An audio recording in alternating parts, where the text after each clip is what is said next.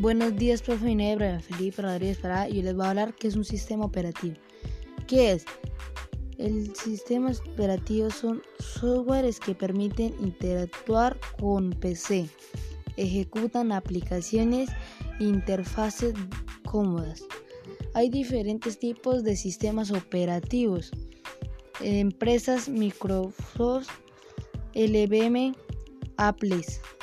Común las empresas comunes son como Windows, Linux, com, OS, con otros, Unis, OS2, Solares, Noval y Android. Cualquier, ¿Cuál elegir? Los sistemas operativos son Windows 8, comunidades visuales, manimar, personalificaciones y redes sociales de Gmail.